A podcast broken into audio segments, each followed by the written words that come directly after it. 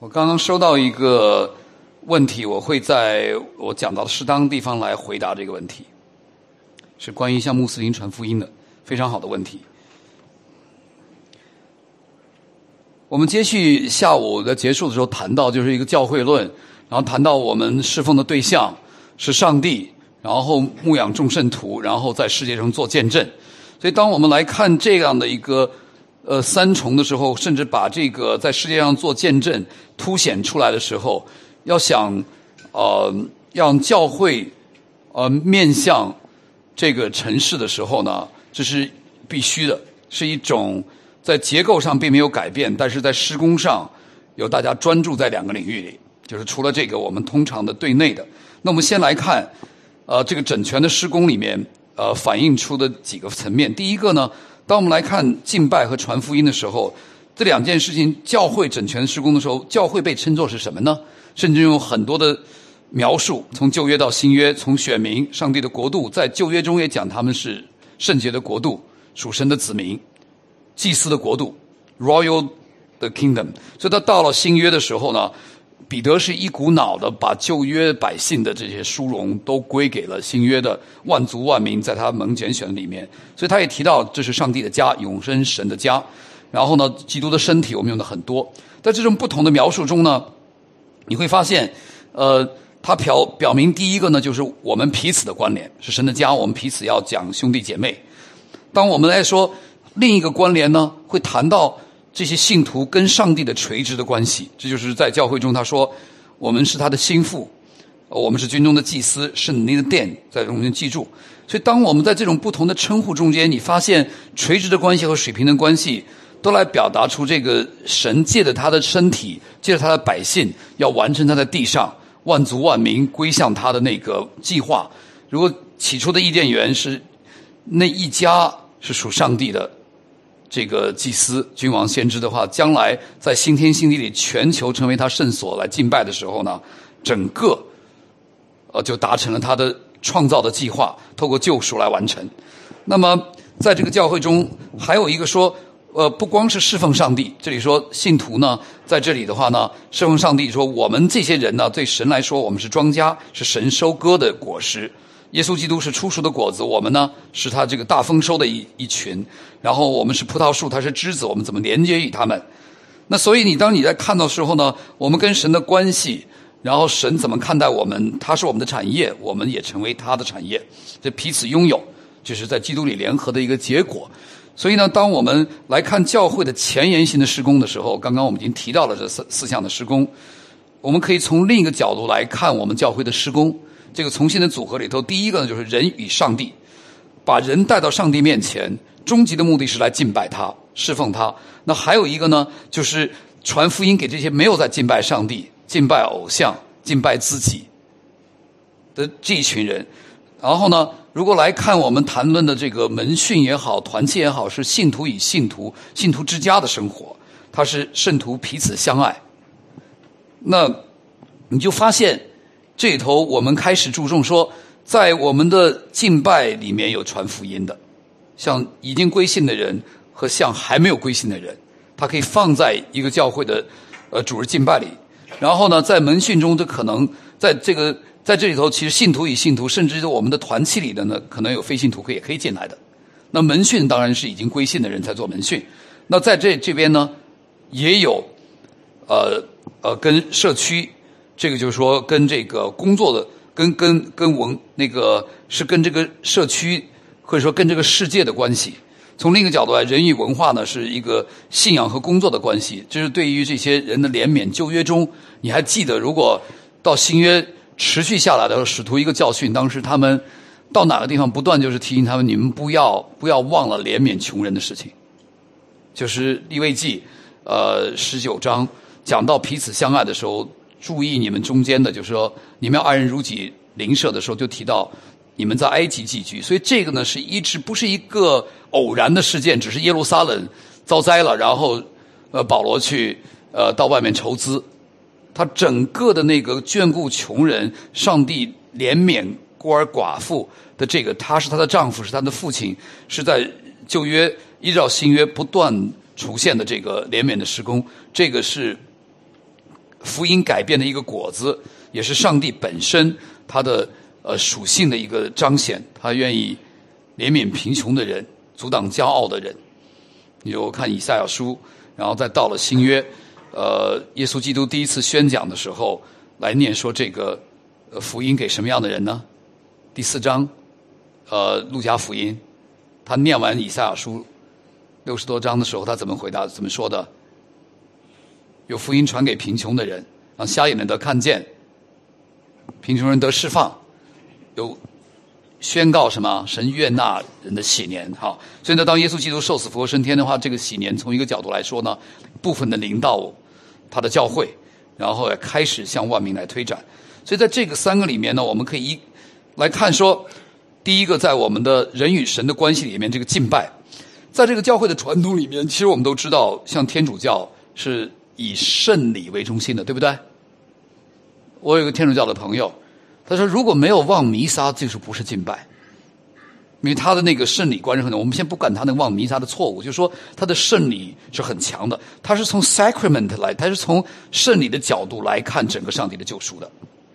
那么，那传统的这个呃福音派呢，我们是从 spirit 从我们的精神讲道为中心的。那现代的敬拜呢？你可以看到，所谓的现代注重赞美、注重情感，它音乐成为重点，不是歌词成为重点。我非常喜欢你们的这些圣诗，然后大家唱的非常有力量。然后呢，反映出的不是这种简单的这种赞美敬拜的侍奉，可以唱短诗，但是整个歌词的内容其实是非常重要的，对吧？无论是诗篇，都在反映出这个。那么还有一些呢，呃，很想传传福音，他们就以慕道友为中心的这种，呃。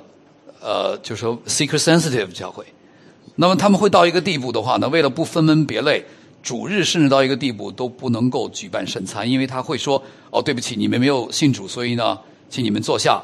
然后呢，当这个圣礼的时候经过的时候，他觉得这些人会被冒犯，所以他就选择其他的时间。你看到这种到了一个地步的时候呢，其实都是很大的问题。像 Willow Creek 这种大的这种西柳溪教会，在芝加哥的。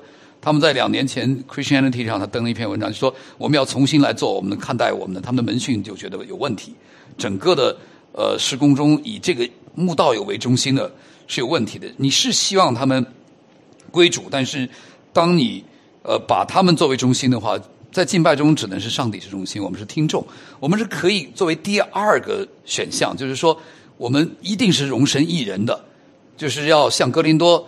前书说的哦，上帝正在你们中间，外邦人能够听得懂福音，这是重要的，而不光是简单的让他感觉好，尊重他是重要的。比如他不知道圣经在哪里，你可以告诉说，不让他感到在我们中间是个白痴，对不对？你会说，如果你们不知道这个罗马书第一章在哪里，请翻到圣经第一页，那有目录，然后或者是公用圣经，你可以很友善的告诉他，你不需要冒犯他，你需要尊敬他。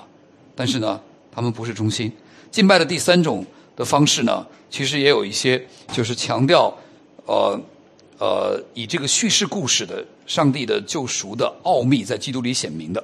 那这些的话呢，呃，我想说，在敬拜的原则里面呢，其实有很多带领敬拜的方式。在旧约中有很明白的，在这个圣殿帐幕里怎么样敬拜，这是我们律法的一个很重要的敬拜法则。到新约以后呢，实际上没有很确明明确来讲。但是清教徒呢，其实找出了一些很重要的，就是说我们说的这个 regulative principle，就是说，呃，敬拜的呃限定性原则。他讲的实际上重点呢是说，圣经不光是圣经没有讲的，我可以发，而是说圣经讲的，我要按照圣经讲的去做，这是限定性的原则。所以在这里头，比如说我们敬拜中，我们会有一些，现在我们是教教讲道，然后我们也可以用投影片，但是我们会不会到一个地步？呃，在敬拜这里头，把耶稣的头像打上去，哦，不是教导了，是敬拜，所以这时候我们可能就会考虑到第二诫命、第一诫命，不能拜偶像。虽然耶稣是完全的人，从教导的角度来说是可以的，因为你对一个孩子，你可以用透过，因为耶稣是人嘛。你现在不是敬拜，但是如果你是来敬拜的时候呢，你要你要非常注重实践他对我们的教导。你不论画怎么样，都不是耶稣原来。那即使今天耶稣在天上哈，接受我们的敬拜，所以这个是我们要考量的。所以信心的目标、教会的文化自身的特点，实际上反映出说，整个信仰是透过信心发出的，心灵诚实的敬拜。然后我们的文化和我们的教会呢是相瓜葛的。也就是说，我们如果是一个白领的一个城市教会，当一个外邦人，就是不信主的人走到我们中间呢，他会有一点感到不舒服，但是也不能够让他感到跟我们中间的人没有瓜葛。明白我的意思吧？就是说，他跟我们是可以 relate。你们也吃，你们也喝，但是我们吃喝为荣耀上帝，他吃喝只是为他自己。那我们吃喝为荣耀上帝，也为自己，这就会不一样了哈。自身的特点，我们说说国语，然后我们在马来西亚，呃，多少代的移民也有新的移民，这些都是我们都要在敬拜中考虑的。所以呢，信心的目标实际是一个信仰的标准，这就是我们讲的，呃，在改革宗里会有呃 regulative principle，圣经神学。的影响，比如说，Frame 教授他在他的这个心灵和诚实的敬拜里头，他就讲到，唯独圣经影响我们的敬拜。呃，那么教会的历史传统对我们有什么影响？也就是说，我不知道你们教会怎么样看待敬拜。那有些传统的改革宗教会呢，它一年的这个呃呃，在基督教的节期里面呢，它是有特定的一些呃敬拜的方式，甚至在你你看，在在回教国家，我觉得很有意思。他们有回教的大斋节，他们那样。那我们其实也有一个所谓的呃，从这个 Ash Wednesday 一直到呃复活节，这个实际上是基督徒很重要的节气，对不对？是超过圣诞节的。那在这个节气里，我们怎么样做？对一个教会来说，如果比较注重圣礼的，你可能说在那那段时间每个星期天都有圣餐的礼拜。那当然对牧师来说很很很辛苦。但是这个这个这个大斋期，我们的大斋期是跟他们不一样的。我们是吃喝耶稣基督，现在在天上喂养我们的灵魂。所以这个的教会的传统呢，其实会影响你们教会的敬拜的。呃，也是这个时间，往往会影响到，不是只是在复活节的主日跑来，它可能会影响整个斋，在这个我们的大斋期里面，这四十天五十天的时间。呃，在这个第二个方面，我们刚刚提到教会所处的。环境就是你的情景方面，这是受 Frame 的影响。他来思想说，你的敬拜，你所处的文化影响你。也就是说，我们唱诗，呃，呃，我们翻译很多的圣诗。我师母也会喜欢这个现代的圣诗，像 Getty 一些 Music，他翻了十几首了。那那还，但是还有没有我们呃，除了这个经典的音乐，呃，那还有没有就古老的圣诗、现代圣诗之外？有没有拿能够拿民歌谱曲的来唱诗篇的？可以不可以？为什么不可以？为什么可以？就说这里头就有不同的看法，对不对？就说，呃，这这里就是说诗篇是是那那用什么样的？比如说中国的老古老的旋律，那这里头就是一个圣化的问题，是不是啊？说那个为什么不可以呢？就是有不同的看法了。那是不是就是巴哈的东西是最生化的？没错，巴哈他的这个，其实我们可能会更喜欢呃经典的音乐，这可能我们熟悉这种曲调，但是当你唱起这个呃中国的曲调的时候，呃，是不是让人感受到耶稣离我们近呢？其实不一样的，就是取决于你的这个。你看哈，这个 Frame 教授很有意思，他是一个经典的音乐的。迷他会弹这个管风琴的，但是呢，他在这个里面呢，他呢来如果唱一些现代圣诗的时候呢，他没有问题，因为还是经典的。但是他说他也可以唱这些比较现代的，当然不是摇滚的哈，是现代的诗歌。然后他们在这里头呢，很多人受他影响，就来思考说，在这个情景中，如果巴哈的音乐是 normative 是标准的话，是 classic 的话哈，那这个呃。这种所谓现代的这种呃圣诗呢，可能是真反映出这个时代的特征，是这个情景中的。如果说是一个民族音乐的话呢，其实我们很多爱尔兰的民歌改编成圣诗，我们都唱的，就因为它是西方的，所以我们觉得那个就是圣化的。那如果用了，所以我在这地方我可能跟您观念不一样，我觉得说，呃，如果中国的这个几个古典的曲调，然后拿它来配这个。诗篇呢，未必就一定是说我们就做错了什么事情，因为你唱的是圣言，就是说音乐跟曲调远远没有那个文字重要。因为从来没有说音乐是我们敬拜的对象，但是圣经中讲到说神的话是要敬拜的。你如果看诗篇，I worship your word。所以在这个过程中，其实我们都会要来来思想，在一个教会中它的承受度，这个是一个可以可以可以考虑的地方，可以讨论的地方。第二呢，我自身的特点就是特别讲到这个。民族乐器的时候，或这些地方的时候，他的其实呢，就是从 existential，他感受到上帝不光是一个超越的上帝，上帝也是一个临在的上帝，在耶稣基督里，他在我们中间。所以在这个过程中呢，你是要了解你自己的特点，你的文化，呃，所以正确的方法是圣经为主，然后服侍这个人群，了解你的敬拜的心态。所以在这个敬拜的这个福音性的敬拜来说呢。我们特别强调的说，不是说向不信主的人传福音就是福音性的敬拜，整个是以基督为中心的带领人归向天父，在圣灵的引导下的这种就是一个福音性的敬拜。所以敬拜的核心呢，他在这里就强调说，我们呃，这个当我们说福音性的敬拜的时候，实际上不是我们通常讲的传福音布道会，而在教会中。呃，完整的来传讲福音，然后这个是换句话说，培灵和传福音是放在一起的，有基督徒参与的。然后呢，你也领受到跟上帝、跟人更新的关系，就说垂直方向更新，水平方向更新，然后在神呃人之间做呃做传递的工作。所以你可以看到这个福音性的敬拜。也反映出我们刚刚谈到说传福音，一开始他说传福音和敬拜，我们一般是什么？布道会。其实你看他参加唐牧师的布道会的时候，有很多的基督徒在场，他们的在场很重要的。他不光被福音激励，他也学到说这个牧师怎么样传福音的。我给你举个例子，在旧新约中哈，有在这个呃有 God fear 对吧？就是说外邦人呃敬畏上帝的这些人。他们在那个时候呢，他实际上如果到会堂里，他们是在旁边坐的，他不能进来的。然后到后来，那在圣殿他们也不能进来的。那那这些人的话呢，你如果你你在你的讲道中间呢，如果只是让基督徒能够明白，然后呢没有影响到他们的话呢，其实也是有缺憾的。为什么这样说呢？听开了这讲这件事，我觉得有点道理。他说，如果你的讲道完全是为基督徒预备的，弟兄姐妹呢觉得说我没有办法。带未信主的人来，即使没有，你要讲的好像有，好像这个世界是你的合场。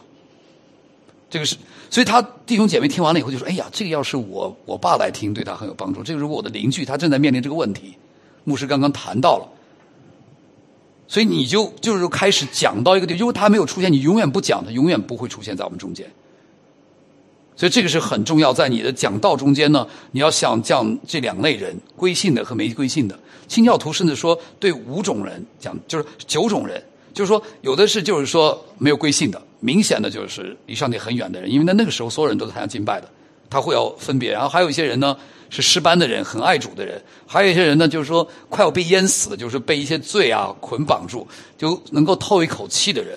所以在对他们的人的应用的时候呢，福音是有。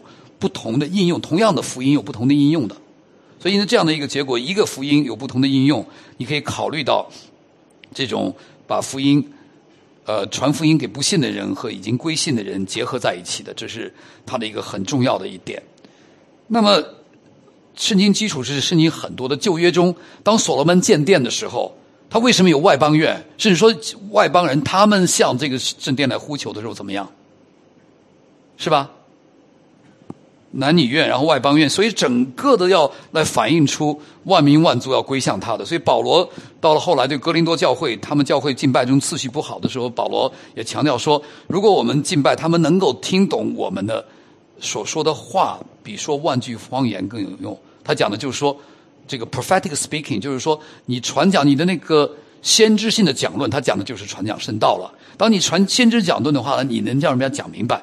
如果你讲了很多的方言，别人没有明白，就不能够造就教会整个的身体。他说，从这个角度，为什么他说，呃呃，这样的讲道是最有益的。外邦人在我们中间，如果他们听明白了，看到我们的好行为，他们就说什么神正在你们中间。所以他在这个敬拜上帝的时候，有一个第二个对象是百姓和他的不信主的人归信的这个福利啊，在敬拜中会达成。所以 从这个角度来说呢，我们应该预料中有非信非信徒参加敬拜，非信徒应该受到一定的关注，然后透过敬拜非信徒改变成信徒。不知道这一步，只有已经真正悔改信靠主的人，是一个真实的敬拜。所以这是为我们预备的，但是能不能捎带到他们，这是一个问题。那个以以慕道友为导向的教会的出的问题是什么呢？他把基督徒都饿死，对吧？讲的福音很浅白，很简单。然后呢，我们还有一种呢，就讲的都是我们的行话。就是说外就是外邦人根本听不懂的，但是圣经中其实它是有，你可以在你也讲很属灵的话，你用另一个词来描述，像我昨天给一个大家例子，就是说上帝的儿女，然后你说啊你是公主，你是王子，那他就明白了，对不对？所以这里头有基督徒呢，呃，一定要来思想一些我们沟通，要把福音讲清楚，这是为了赢得他们。保罗说，在什么人中间，我做什么样的人？哥林多前书第九章，所以这个时候他并没有违背神的道。可是他在这里头为了什么赢得人？所以唐牧是他的赢得人，他可能在哲学、音乐，他用他这些恩赐。那还有些人赢得人不一样的方式。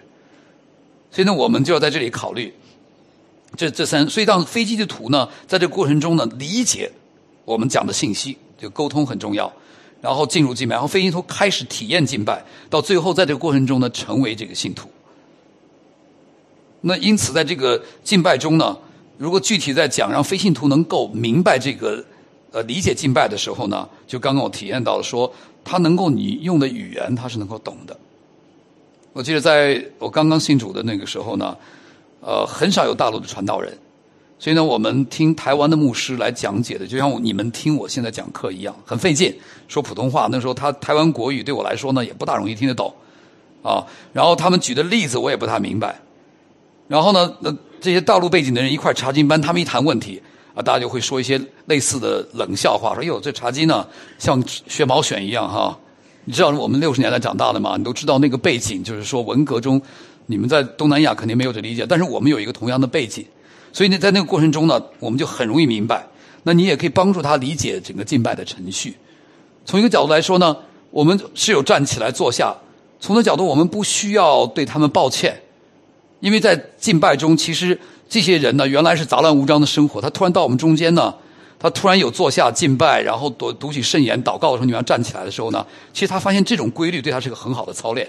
但是你要让他明白，能够跟着你走，你不能让他感到是一个白痴跟着你的，对吧？你就你要说我们接下来要做什么，你们的思会都非常的清楚，一二三都非常好。那你来接纳这些信徒的时候，是作为呃呃你们的这个呃他是上帝的形象。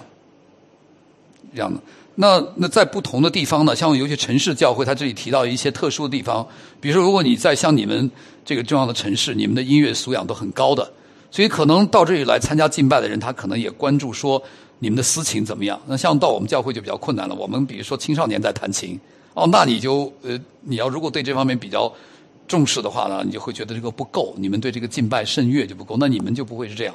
所以那但换句话说，在这样的一个城市里面呢，你就会注意到这个。那还有一些人呢，他不光是关注自己，他开始说，他实际是这个呃有一些良知的人，他会关心公益的事情。他如果觉得基督徒总是面向自己，只是把自己教会搞大，而不是关注上帝的世界的时候呢，他说其实基督徒只管进天堂，对不对？你们也很自私。所以你这个时候如果关注公共的利益的时候呢，其实会赢得这些人，但他们当然有他们的自己的 agenda 来关注他的什么，但是你们要在想，我们为什么？那你举行圣餐的时候呢？透过可品尝的，他虽然不能够领圣餐，你说对不起，你不能干，然后你有饭是你的 table 对吧？但是你也会说，盼望你将来有一年，你归信了以后，受洗以后，成为我们中间的一员，领受这个历史上最长久的这个爱宴 u g r u s 对吧？你就会提到这样的，就是说这是一个，所以呢，传讲恩典和律法的关系。好，让。非基督徒进入敬拜是一个蛮有困难的，教会里总要有一些非基督徒，他你怎么邀请他进入敬拜？就今天的人呢，他可能是先感受，然后才人才进入。我们在这个现代的人呢，是先理解，然后呢再改变我们的心。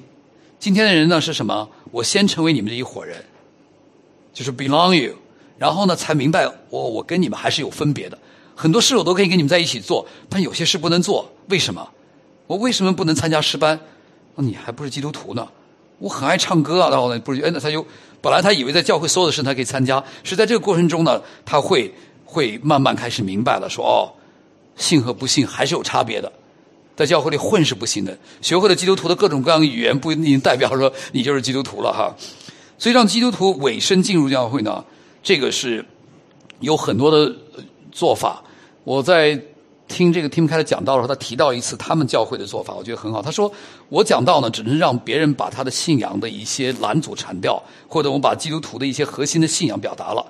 但是进入小组，他看到一个这个。”呃，中年的青中年人，然后突然得了癌症，然后他仍然在他们开放他的家庭，他面临的两个都是学龄前的儿童，他们那时候面临这个灾难性的事情，他们的风度，他们怎么依靠福音来过每天的生活？他仍然在他们家查经，所以这些人就会影响他最后信主的。他说：“你牧师啊，你只是把我呃说通了，让来的教会，但是我真在这个信仰的群体里肢体的生活呢，让看到信仰的真实。”那还有一个方面，就是他们在教会主日敬拜以后，因为都有百分总有百分之二十的非信徒在我们中间。他讲完道以后，都有一段的慕道班，就是信仰解答。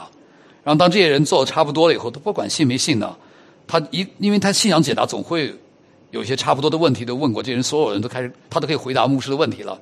那牧师就请他说：“你进入下一个主日学啊，你不用在这儿了。”所以，但这个过程中，其实慢慢他们就呃呃，真的就是参与这个教会了。好，我们进入第二个部分，就是在这个基督徒的这个我们整全施工，在教会的整全施工里呢，第二部分就是横向的团契和门徒培训。这里在圣经中讲团契是很多的 c o i n e l 就是一个彼此彼此分享属灵的财产，然后这个呃物质的财产业，所以这种彼此的经文会讲了很多很多，彼此劝勉。那。在主内的人与人的关系，这个团契是非常重要的。在中国大陆，我们在过去的这段时间里，大家都会体验到生命共同体的一个很大的挑战。就是说，好多教会的团契其实是伪共同体。我的意思就是，大家都看起来很和气，那都不说过分的话，但是呢，都不说心里话。OK，明白我意思吧？哈。这实际是一个伪共。那到到你真正的时候要把那个打破的时候，一定有一个僵局，就是你必须要把自己的成见放下，然后最后你倒空这些原来的对别人的成见、别人看法，到最后靠福音来建立那个和平。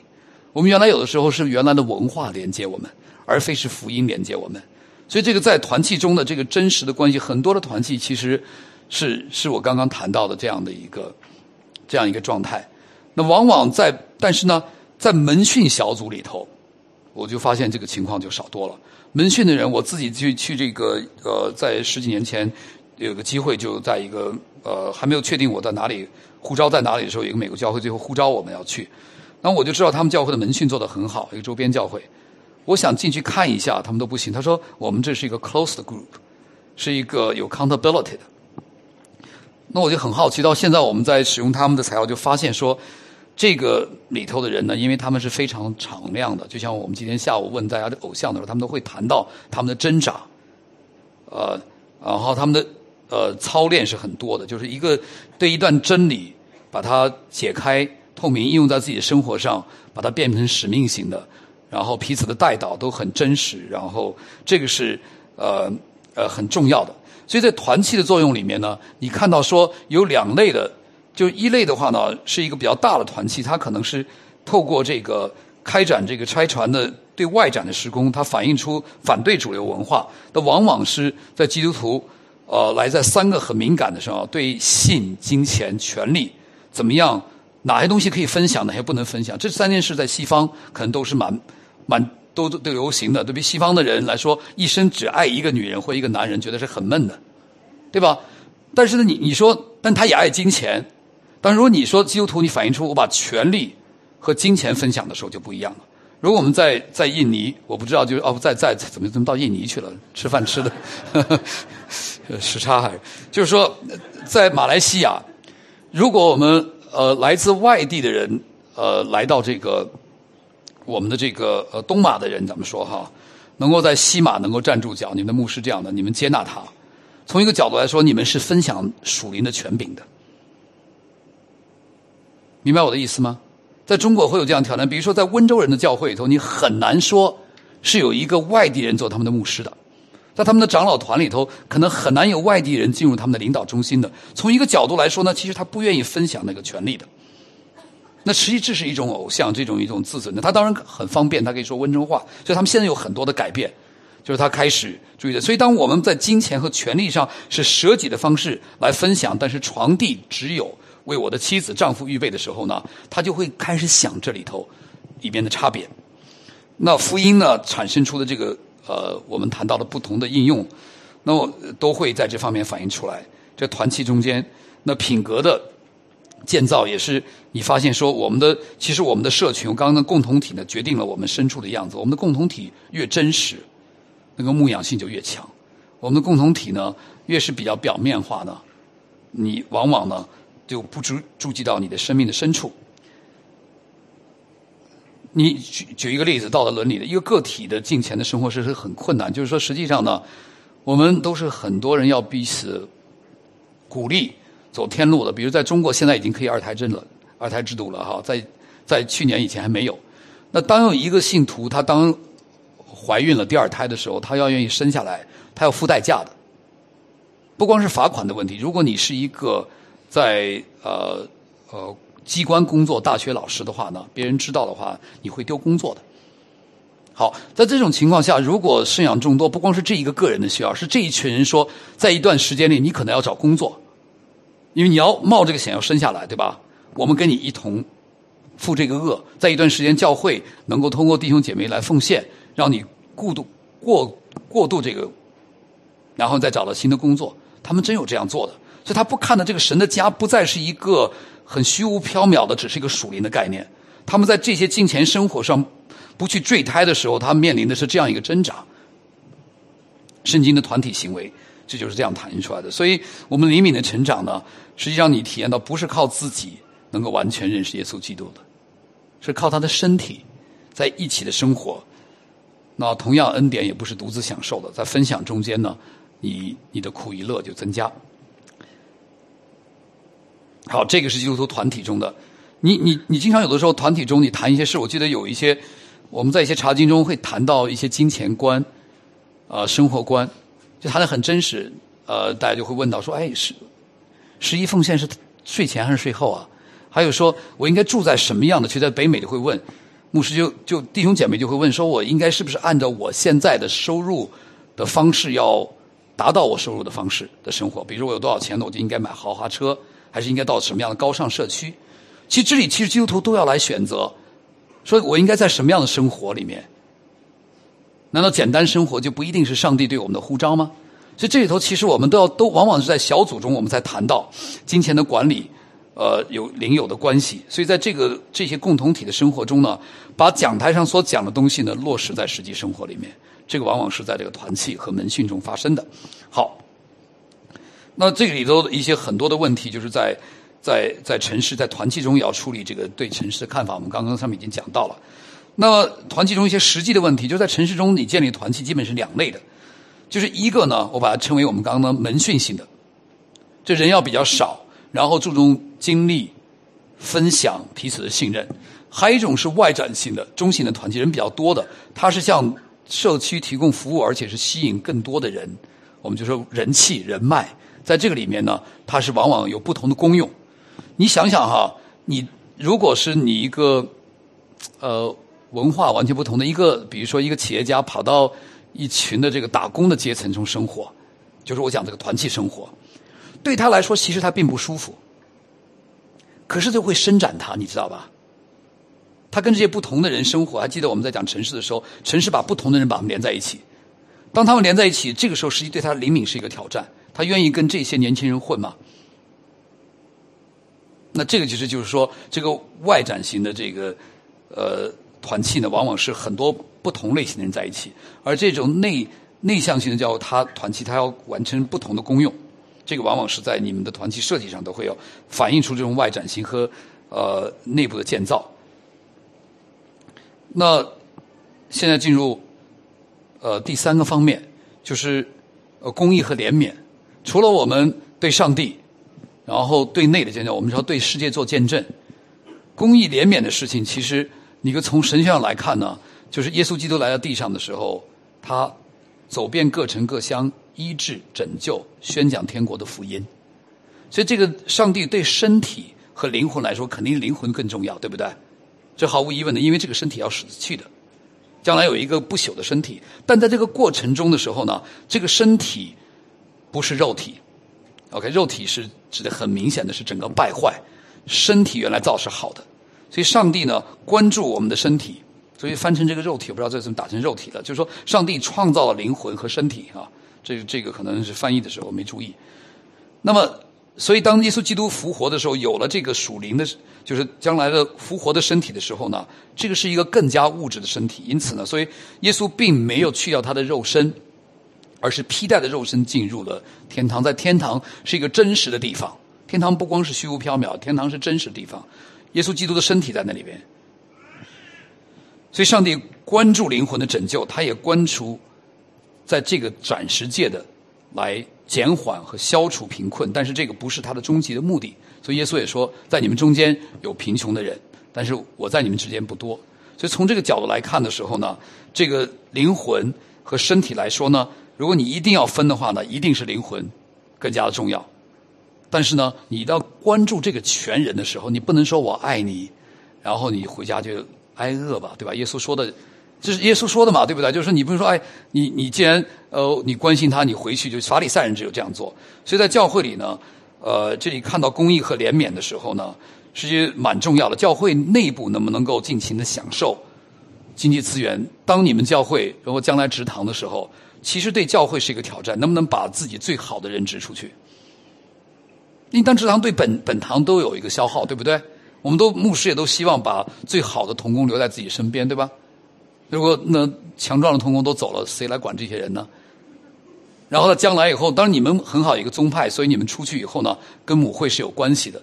所以这里头其实都定义的这些，我们在职堂的时候，我们是不是能够共享这些经济资源和属灵的资源？然后在这个社区里面，然后来展现基督舍己的爱。所以甚至呃。的教会在城市里头引导基督徒来帮助一些人，就我刚刚谈到我们旁边那个大一点的教会，他们专门有一个基督徒，呃，产生了一个 NGO，就帮助在失业的人，他们重新训练，再进入职场。然后在这个过程中，那或甚至是一些在这个时候，他们可能不能够租得起房子，但是他的这个呃 credit 不是很好，所以当他们教会经过训练，他们归主以后呢？呃，透过这个其他的机构，就可以说教会介绍他们租比较便宜的房子，他们能够呃呃呃重新重建他的这个信誉，那他就要交房租了。就这个整个的过程，教会在这里把一个人重建的时候，从监狱出来的人，你怎么预备他？因为他们是很难进入社会的，对不对？你发现我们在谈论这些事情上，其实我们一般的教会都没有接触到，包括大陆教会也是一样的。他们都要面临说，那其实这个出来以后，他都刚开始是不大容易被人接纳的。你要给他预备一半的路，halfway room，然后慢慢才进到社会里的教会来。所以教会在这个时候你怎么样做？你要要保护你的会众。如果一个教会突然你们教会有一个刑满释放犯进来，你们会怎么想？对啊，你们会很害怕呀。我们的孩子怎么办？这个人如果说哈，就实际上我们都会，那我我要有智慧，他不能到我们的儿童和青少年那儿去，他坐到我们长老旁边。你，放心了吧？他可以跟我们就流浪汉，其实处理流浪汉就是这样处理的。他想要钱，你不给，说你要到哪里去，我们就说啊，我给你买一张公共汽车票。啊，你要是买饭吗？我给你买饭，我不给你钱，因为他拿了说不进去吸毒的，对吧？所以你面临的这个时候，你怎么样施怜悯都需要我们在这里。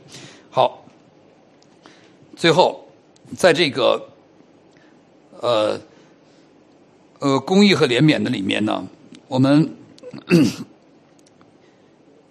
就是言语和行动并重的这个呃好消息呢，就是我们前面已经谈到说，如果当我们呃 word and deed 传讲福音，和行在福音中这两件事情是同样重要的。在洛桑会议的过程中，他们其实就争论着这个关系是怎么样的。其实它有呃有一个不同的频谱。一种呢，我们传统的呃呃比较保守的基要派呢，就是说所谓的基督徒的传福音呢，只有就是 word，就是讲讲神的话语，做见证，就是我们的好好行为，就这个是一个补充的。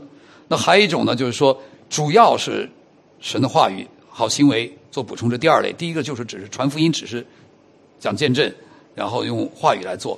那还有一种呢，到了这一端呢，就是说这两个东西是同样的重要。那到那一端呢，当然就是说整个不用讲神的道了哈。第五个的话就不用讲神的道，只要做好事。那还有一种是同样重要。其实在这个中间还有一个就是相互之间的关系。所以我比较来来看这里头呢，它两个之间呢是相互依赖的。它是话语先行。或者说，因着呃我们的好行为、福音的果子影响到别人，相互之间是依赖的关系。这是简和培的呃看法，它跟 John Stott 有区别。John Stott 应该就是说两个完全一样，就是说呃你在好行为也是就是传福音了。我们说不是的，神灵是神的话，那个道，但是呢这两个之间是互补的。所以在这里头呢就会有一个策略，在有一些的这个。呃，救济、发展和改革里头，就是有一些东西是晋级、应应急的事情。教会在做联绵的施工，你要发现你做流浪汉的施工，就很多流浪汉到你们教会来。我不知道你们有，我们在广州就有他们做流浪汉，有拾垃圾的人在后面。教会并不大，然后他们就会弟兄弟兄姐妹会把家中的这些 recycle 的东西带来给这个拾垃圾的弟兄。你看到这种教会呢，你刚刚发现体现到一些旧约的那雅各说，有贫穷的人在我们中间，富有的人在我们中间。那对我们其实我们的灵命都有都有提升了哈。那这个呃，那但是好像接下来还有发展，你发现他的技能，你又能提升他。甚至如果你在呃呃吉隆坡，你可能是一个企业家，甚至可能你是一个政治家，神给你的托付就不一样了。你可能要在一些政策上反映出怜悯公义。那我们大多数人不是议员，不干这事儿，对吧？所以这个是不一样的。但是神把你放在什么地方，你可以呃。呃，在不同的位置上来做，所以呢，这里一定有实际的问题，并不那么简单。当你一旦一旦开始这个怜悯侍奉的时候，你发现优先次序，什么是穷人？有车的人是不是穷人？我不知道马来西亚怎么地，美国人每个人都有车，那大概坐公共汽车的人是穷人。所以这个定义都都分，还有很多，你是在他的实际帮助怎么样有条件还是没条件？所以这份工作的话呢，实际上所有的怜悯公益的工作是谁来做？是教会的执事做的，不是长老来做的。教会的执事从一开始管饭食的时候就体验出，他们传道、祈祷、传道和装备圣徒，这是牧师长老的事情；而执事整个的时候就是一个做做这样的怜悯的侍奉的。好，那最后。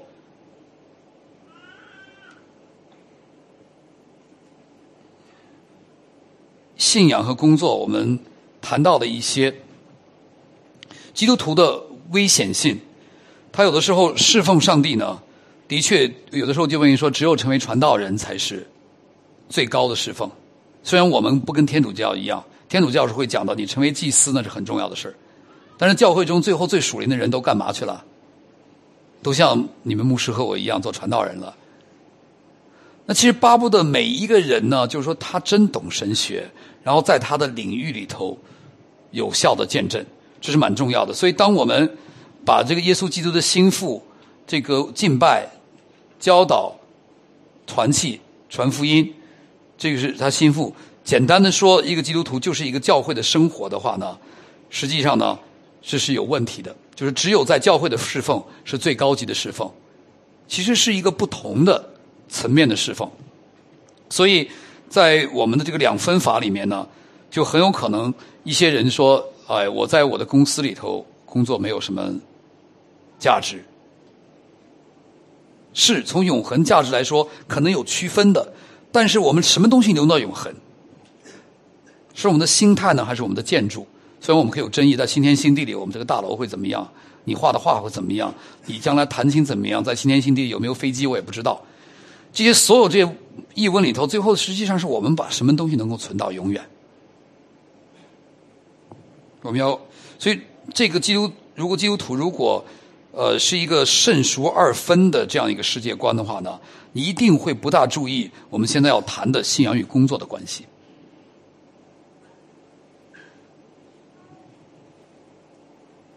唐牧师这方面讲的很多，我相信我们其实在这方面可能共通性很强。就是说，福音是反抗这种圣俗二分的二元法的，灵魂是重要的，身体是不不重要的。到了一个地步，就教会是重要的，星期天是最重要的，没错。然后星期一到星期五呢？所以我们整个的平信徒星期一到星期五在做什么？我们不是在在做见证吗？那我们怎么样做见证？刚刚我们中间谈到一些非常困难棘手的问题，我们现在不知道能不能够处理。就是说，从一个角度来说呢。在世界上的工作和基督教工作，从某种程度上都是见证。有的时候有效的在外面做见证，有的时候在对内做见证。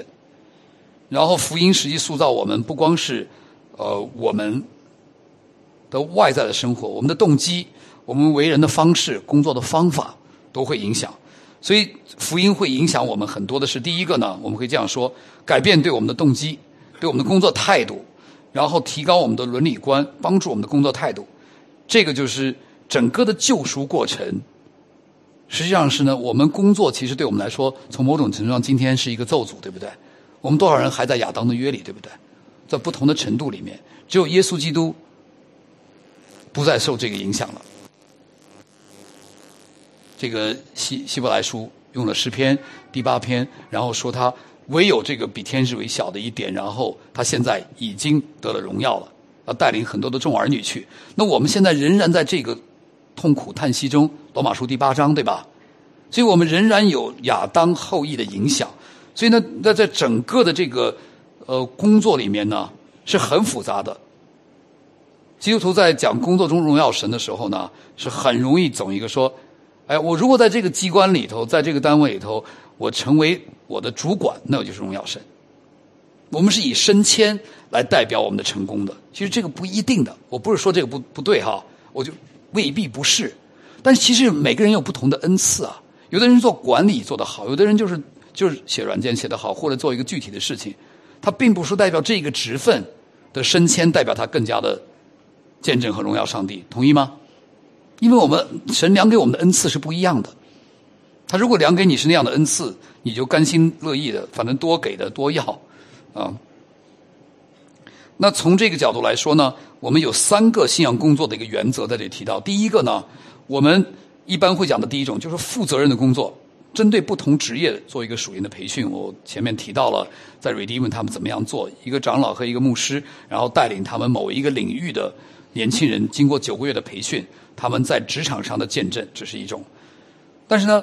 第二个是我们少有的，就是出色的工作和与众不同的工作。这是表明出我们能不能在每一个职业上 thinking Christianly 或者 thinking biblically，以圣经的价值观来看待我的工作。比如说妈妈，我知道在中国大陆他们有一些背景，你们这边可能会好一点。而今天的这个是不是一个结婚以后基督徒的妻子就一定要在家里待着？我不知道你们怎么看。保守的会说就应该在家待着，但是实际上的问题不那么简单。你如果越了解这个工作的时候呢，实际上呢，在农耕社会的时候呢，其实妻子和丈夫都工作，妻子在家里织布，对不对啊？牛郎织女不知道吗？啊，中国人都知道这故事哈。然后丈夫在外面耕耕耘，两个其实都工作不同的工作。箴言里头也是的，妻子做的，所以他实际上呢，不是那简单的说出去不出去工作的问题，而是什么样的方式里面。来反映出神对他们的设计，所以这里的世界观建立。那你的出色的工作呢，反映出这个上帝在文化领域的影响，这种救赎观在那里面。比如说我们在做第三千年的工作的时候，那里头的绘画什么的都是很精致的，结果是免费的，所以对很多人有影响。很多人看完以后，他说：“你做做做这么好，竟然是免费。”他们不相信。然后我们说：“真的就是免费的。”那这个是什么？是因为神的恩典，然后是有人付了这个价，是有人付了这个代价，然后我们可以共享这种出色的工作。那我们的一个画家，他原来在迪士尼的，在我们教会，他就找到他以后，他快手画东西很好，所以这个就整个影响了这个。好了，在这个继续向下，如果我们说负责的工作呢，是一种定期的职业的团契，让他们真的有一个职业观。你们这里其实做的很好，我今天注意到一个细节，你们因为录像哈，我把这个东西放到，我就很粗心这么一放，但是有一个人就把它藏起来了。就是你可以看到你们 very professional，就是你注重这种细节是很好的。那在这个过程中，与众不同的工作，就是说，基督徒如果已经在企业中有成就的、有经历的，你在影响新的一代人成长的时候，做 mentor。你比如说你在教授群里，你已经是有 tenure 的人，你就可以帮助年轻的教授怎么样起步。这个不光是他职业方面，他怎么样做人、人际关系，这个都有。所以他这里头有不同的智养团。刚刚我谈到的这个由由由由牧师和这个呃企业的专业人员组成，然后他们也有一些出色的工作，会有一个企业家的论坛。随着这个你教会影响你的教会的会友，其实神在教会中最宝贵的是人，对不对？同意吗？就是神把很多有不同恩赐，但是我们其实有的时候没有把他们发挥出来。在他的在上帝的国度里，怎么祝福这个城市，怎么影响这个城市，但是又不跟这个城市同化。所以耶利米书第二十九章非常重要，巴比伦要进来用你们建造这个大城。然后呢，这个呃假先知说你们逃离，赶快现在回到这个，神说你们还有七十年呢，在这个已然未然之间，你们要做什么？好，我们到到这里呃。可以回答一个问题哈，刚刚有一个，我到几点应该休息？现在是八点，对我把这个问题回答完，我们就可以休息。这个是跟传福音有关的。他说：“陈牧师，呃，我们这个国家其实是一个穆斯林主导的国家，然后也发现，呃，他们回教的信徒，呃，他们不是恐族分子中那种哈，也知道在旧约中有亚伯拉罕，呃，这个应许，那很多人也蛮诚实的。”呃，生活还带着原教旨主义的这个，但是和他们如何传福音怎么办？觉得有负担，怎么样做？呃，如果呃是马来，呃呃同这个马来当地的人呢，一半是穆斯林信徒，那呃看看你怎么样来回答。我对这个了解的可能还不如你们多，但是我有一些看到，就是我自己在我的阅读或者我的旅行中呢，比如上次我到这个呃土耳其，在伊斯坦布尔的时候呢，就看就去。两个很重要的地方，一个是 Blue Mosque，对吧？是蓝色的清真寺，还有这个索菲亚大教堂。索菲亚大教堂被他过去的呃几次东征以后呢，然后就变成一个穆斯林的呃这个清真寺，后头就变成一个呃呃博物馆。而蓝色的清真寺是不容易进去的，他知道我们这些是异教，对他们来说是异教徒。然后在这过程中，你可以发现很多想要进去的人呢，他必须要外表的进前。有一个穿高跟鞋的人，虽然戴了头纱，那个人说你不能进。你现在祷告的时候，像你这是不进前的人。那我在中间看的时候呢，你也可以了解到，他整个的他穆斯林里头呢，有二十五个主要的先知和使者。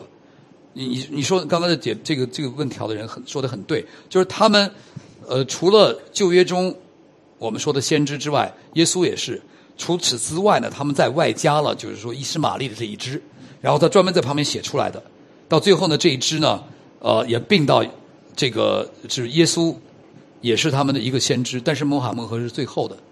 所以，实从一个角度来说呢，他们是基督教的异端，就是改写新旧约圣经嘛。就从这个角度来说，那他最大的关键点，像他们传福音里头呢，如果像你刚刚讲的，实际就是大家来。看谁是亚伯兰的后裔的问题。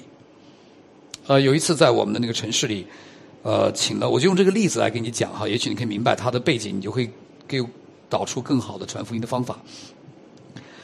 呃，实际是学员传道会主持的一个，他请了一个基督徒的牧师，呃，就是 Richard Pratt 去了，然后呢，他，请了一个阿訇，就是我我们的这个穆斯林，还娶了一个拉比，让他们各自。来讲他们的信仰，然后最后有一个 crossover，就是公众的一个 debate 啊，是这样的一个辩论会。那刚开始他们都讲到，呃，相互都有有说的，就是这个是犹太人先说，基督徒再说，然后按他们的发展时期嘛，然后最后穆斯林说。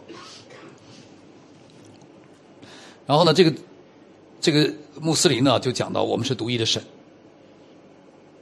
然后呢，犹太教也是他们是独一的神。他说你们是三个神。那 Richard Pryor 就会说我们不是，我们是独一的神，但有三个位格哈。然后之后就讲这是神论，接下来开始讲救恩论。最有意思在讲救恩论的时候，在讲救恩论的时候呢，这个呃，这个先是这个犹太呃呃讲，他说我们怎么靠怎么得救呢？犹太人其实呢，他一方面可能讲律法，他另一方面他说也是靠米赛亚得救。我们最后的拯救呢，他会讲到说不是律法，是律法。指导我们，但是呢，要米赛亚来，但是呢，我们的米赛亚并没有来，他不承认耶稣基督是米赛亚。那问他怎么盼望在哪里？他说：“我们盼望今天呢，就是在我们的这个呃呃，我们犹太会堂里面，把我们经典的文化向人类传递。啊，这是他们的，就是他现在状态，就是很清楚的，呃，就是比较世俗一点的这个犹太教的。那这个你问这个阿訇的时候呢？”他就开始讲，他说：“人怎么得救？要百分之百的遵循阿拉的旨意。”